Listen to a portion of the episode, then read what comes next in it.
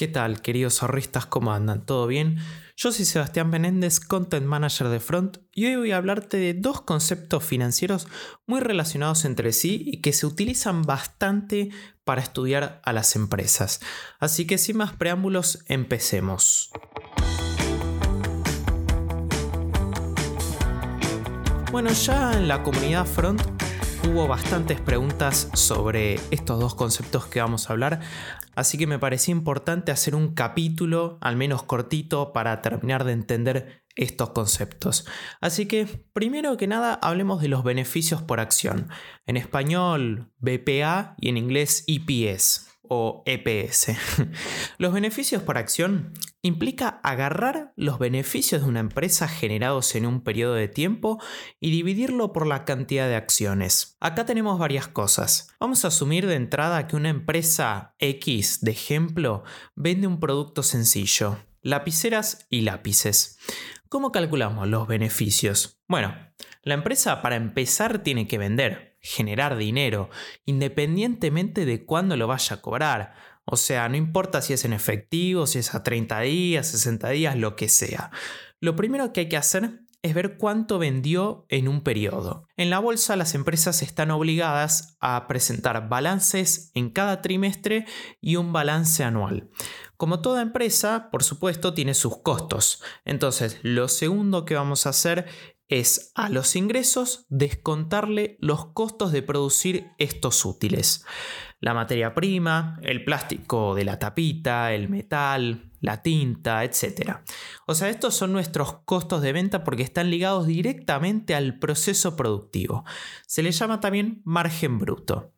O sea, ingresos menos costos de venta, margen bruto. Sin embargo, este negocio también tiene otros costos que no están directamente relacionados con la producción, pero hacen al todo. El alquiler del lugar donde está asentado el negocio, los empleados, y también si nos endeudamos con algún banco para, por ejemplo, refaccionar el local. Por ende, como tercer punto, tenemos que descontar los costos fijos, entre comillas. Más precisamente, los costos no ligados directamente a la producción, sino a, la operatividad del negocio, el día a día.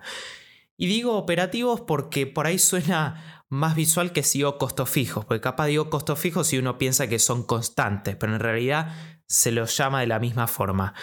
Como su nombre lo indica, esto es el margen operativo. O sea, que si hacemos un mini resumen hasta acá tenemos ingresos menos costos variables, margen bruto. Y si a eso le descontamos los costos operativos, tenemos el margen operativo.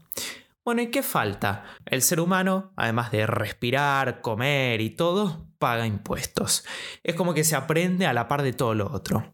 Así que una vez descontados los impuestos, tenemos nuestro margen neto. O sea, en resumen, una vez descontados todos los costos directos e indirectos de la producción, llegamos al margen neto. Y ahora sí, esto lo dividimos por la cantidad de acciones que tiene el negocio de útiles escolares y ya tenemos nuestro BPA o EPS en inglés. Pongámosle dos numeritos para que sea algo más visual. Si hay 10 acciones en circulación y tuvimos un margen neto de 500 pesos, deberíamos hacer 500 dividido 10. Eso nos va a dar 50 pesos y ese es nuestro beneficio por acción de esta empresa. Este ratio es muy usado por los analistas para ver de alguna forma cuánto beneficio genera cada acción. Lo importante acá no es el número en sí, sino la evolución de este número a lo largo del tiempo. Es una métrica bastante usada. Ya vamos a hablar de las limitaciones de esto más al final del episodio, así que ahora pasemos a hablar del otro ratio que es muy usado para saber si una empresa está barata, el PER. Antes que nada, aclaro que hay muchos ratios más, pero el PER es uno de los más populares. La definición es muy sencilla. Es precio dividido beneficios por acción. Listo. Ahora entendés un poco por qué se usa tanto. Es muy fácil de calcular. ¿Cuál es la idea? Bueno, cuando uno invierte en algo, quiere ganar la mayor rentabilidad posible. Y para eso habría que pagar lo menos posible y vender lo más alto posible. Y el PER nos da un poco esa aproximación. Al hacer precio dividido beneficios por acción, lo que hace es ver de alguna forma cuántas veces se están pagando los beneficios de la empresa. Otra forma de verlo es, si nosotros estamos considerando los ingresos y costos anuales de una empresa, por ejemplo de la que hablamos antes, el PER nos indica cuántos años necesitaría la empresa para recuperar el dinero invertido manteniendo los beneficios por acción constantes. Es como un aproximado, digamos, ¿no? Cuanto más alto el PER, más años va a necesitar la empresa para recuperar su inversión con los beneficios por acción constantes. Por supuesto, si queremos comprar acciones o CDRs, tenemos que pagar lo menos posible. Se dice que un buen ratio PER es inferior a 25, es decir, menos de 25 veces beneficios. Esa es otra forma de decirle al PER. Sin embargo, no es tan así la cosa. Hay muchos casos grises. Como te imaginarás, hay mil factores que afectan a la valoración de una empresa. Por ejemplo, las empresas tecnológicas suelen cotizar a ratios altos. O sea, no es raro ver que una tecnológica cotice a 40 veces PER. Por ejemplo, yo acá tengo a mano el caso de Apple, este es Apple, y el PER actualmente, 25 de abril del 2023, es de 28. Y de Microsoft es de 30 51, sacados acá de Yahoo Finance. Y esto lo traje para que te des una idea de que no es raro ver cosas así, sobre todo con este tipo de empresas. Y esto se da porque el mercado, entre comillas, descuenta el crecimiento esperado.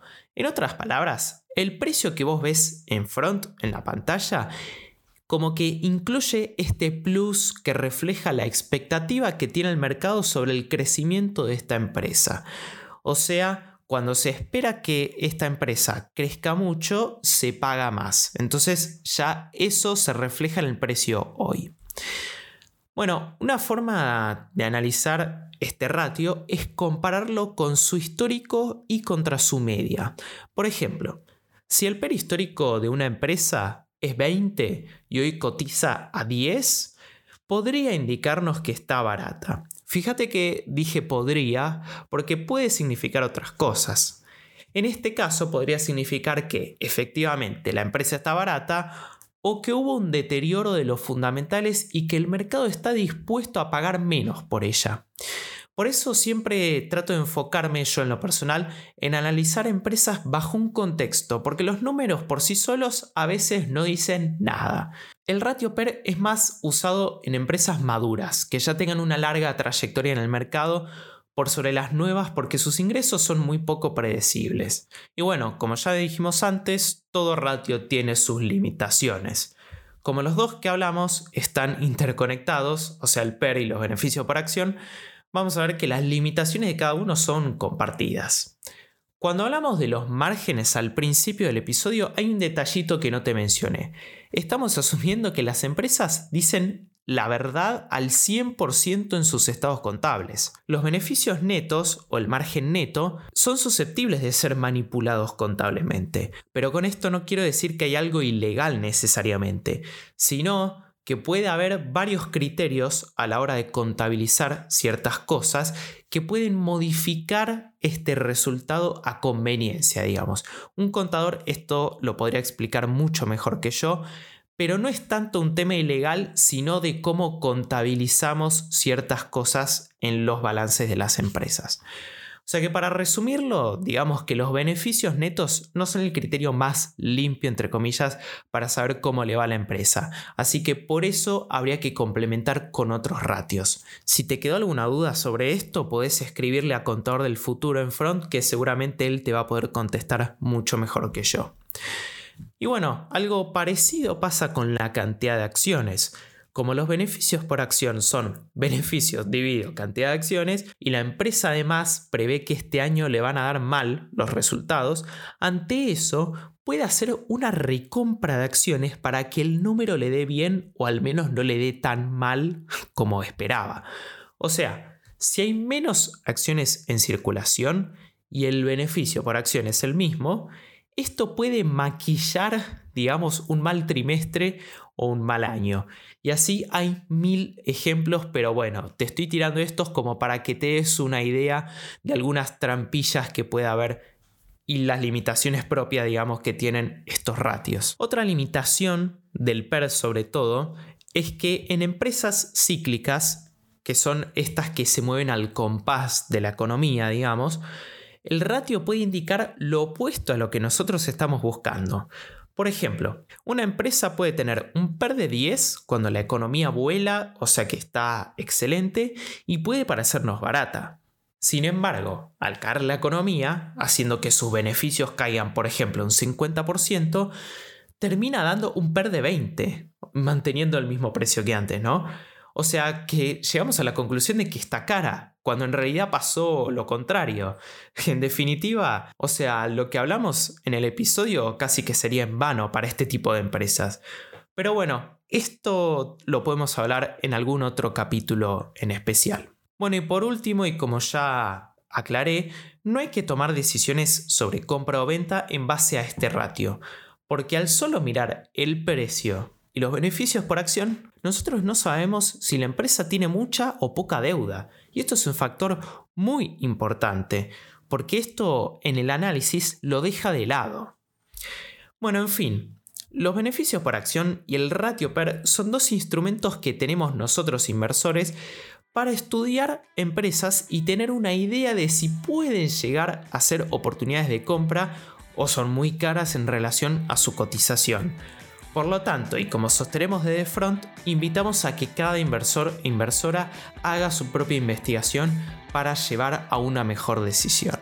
Gracias por quedarte hasta el final del episodio. Acuérdate que si te quedó alguna duda, puedes escribirnos a info.front.com.ar o si no, puedes escribirme a mí personalmente a hoysinvierte.gmail.com o eventualmente etiquetarme en la red social de Front donde estoy como hoysinvierte y si este episodio te gustó y en la plataforma donde nos escuchás te permite dejar una calificación, no dudes en dejarnos las 5 estrellas, activar la campanita y seguirnos para cuando se lance un próximo episodio. Gracias por acompañarnos en este reto de lograr la comunidad de ahorristas más grande de Latinoamérica. Nos vemos en un próximo episodio.